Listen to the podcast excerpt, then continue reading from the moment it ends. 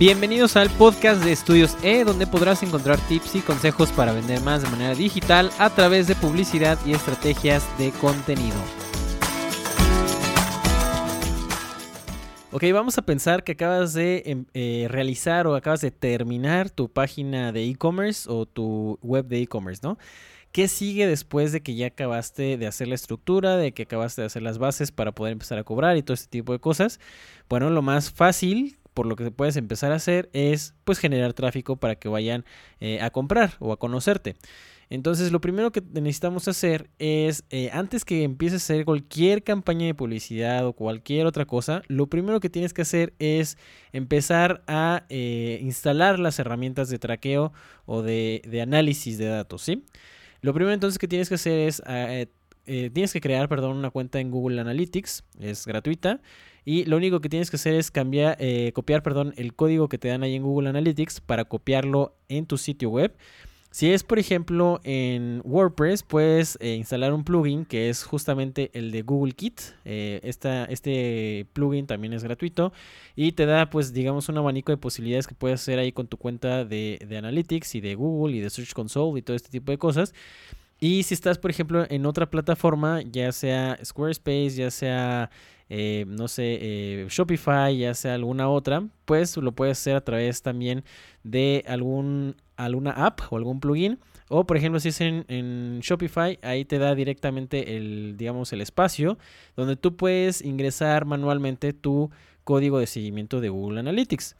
Entonces, ¿por qué es importante esto? Una, porque vas a empezar a ver de dónde está viniendo tu tráfico, ¿sí? Eh, otra es que ya que tengas tu, cuenta en Analytics y tu cuenta en Google, te vas a meter a Search Console.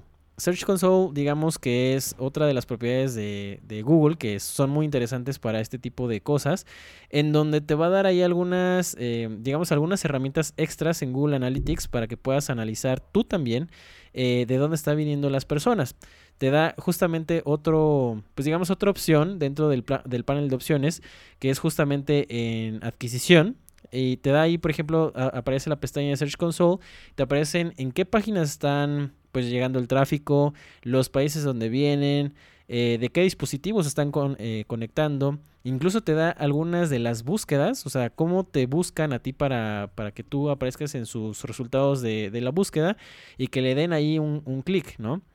Eso es sumamente importante que lo tengan.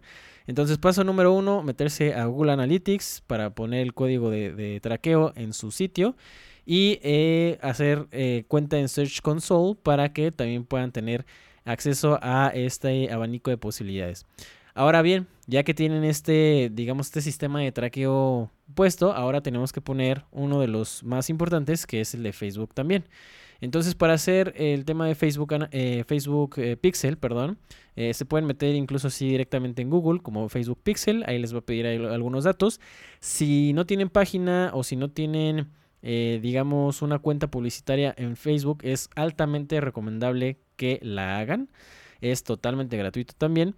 Y ya que lo tienen una vez puestos sus datos y hecho todo, digamos, todos los pasos que le solicitan, ahora sí, pueden copiar ese código de Facebook Pixel y se van otra vez a su, a su página. En el caso, por ejemplo, de WordPress, te, eh, les recomendamos que instalen justamente un plugin que es específicamente hecho para el Pixel que se llama Pixel Caffeine, así como cafeína en inglés, Pixel Caffeine. Y es justamente de una empresa que se dedica al tema de los ads, que se llama Adspresso, pero este es un plugin que es totalmente gratuito y lo que les va a ayudar es hacer ahí algunas, tienen muchas herramientas muy útiles que pueden utilizar para eh, traquear toda la, gente que, que empieza a llegar a su sitio. ¿Y por qué esto es importante? Pues justamente porque todas las personas que empiecen a llegar a su sitio, pues les van dejando datos que es muy interesante recopilar para después hacer una campaña publicitaria. Entonces, por ejemplo, Pixel Caffeine, algunas de las cosas que nos ayuda a hacer es que si una persona llega a su página web y digamos que llegó a lo mejor por error o porque le picó algo que pues no se vio por ahí y, cuando entró a la página no, le interesó y se salió luego luego. Por ejemplo, una de las cosas que les deja hacer este plugin es que eh, no se active el pixel hasta después de ciertos segundos. ¿Por qué es importante hacer esto? Porque le repito, si yo de repente le piqué mal o le piqué por error eh, algún anuncio o alguna página que yo no quería entrar y llego a la de ustedes, entonces lo que va a generar eso es un tráfico que a lo mejor no va a ser un tráfico que me convenga a mí tener. Y cuando quiera hacer yo una campaña, pues justamente les voy a lanzar eh, pues esa campaña a las personas que lo vieron nada más un segundo en mi página. Y la verdad es que eso no vale la pena. Entonces, por ejemplo, le pongo que se active después de 5, 7, 10 segundos, que es lo, lo suficiente para que una persona pueda pues hacer scroll a la página, ver qué productos tenemos, eh, ver quiénes somos, todo este tipo de cosas. Y a esas personas que ya pues conocen un poquito más de quién somos, a ellos sí lanzarles la publicidad. Entonces por eso es que es muy importante que tengamos esta, este abanico de opciones. Y esto es gracias a Pixel Caffeine. Entonces ya que tenemos estas dos herramientas que son más que suficientes para poder empezar a llevar tráfico a nuestro sitio, que es lo más importante después de tenerlo ya listo, eh, ahora sí vamos a empezar a hacer las campañas para atraer gente. Obviamente, como nuestro negocio es nuevo, como nuestra página es nueva y nadie la conoce, eh, pues vamos a tener que hacer algo que le eh, decimos, eh, o digo en terminología de marketing, es el, em, el buyer persona. ¿Qué es un buyer persona? Es justamente cómo es, digamos, cómo, cómo se representa en una hoja sencilla, muy fácil de llenar, nuestro cliente ideal. ¿Sí?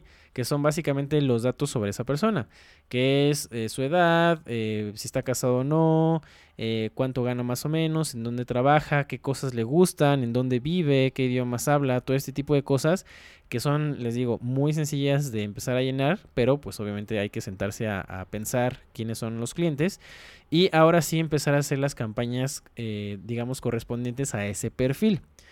Una vez que ya van entrando, eh, todas estas herramientas que instalamos de analítica nos van a dar justamente esos datos que nos importan, que, necesitamos, que es quiénes compran, quiénes no compran, eh, quiénes se quedaron hasta el, hasta el checkout nada más, eh, quiénes no, no comen, digamos, completaron su compra o quiénes no les interesó y todo este tipo de cosas, ¿no?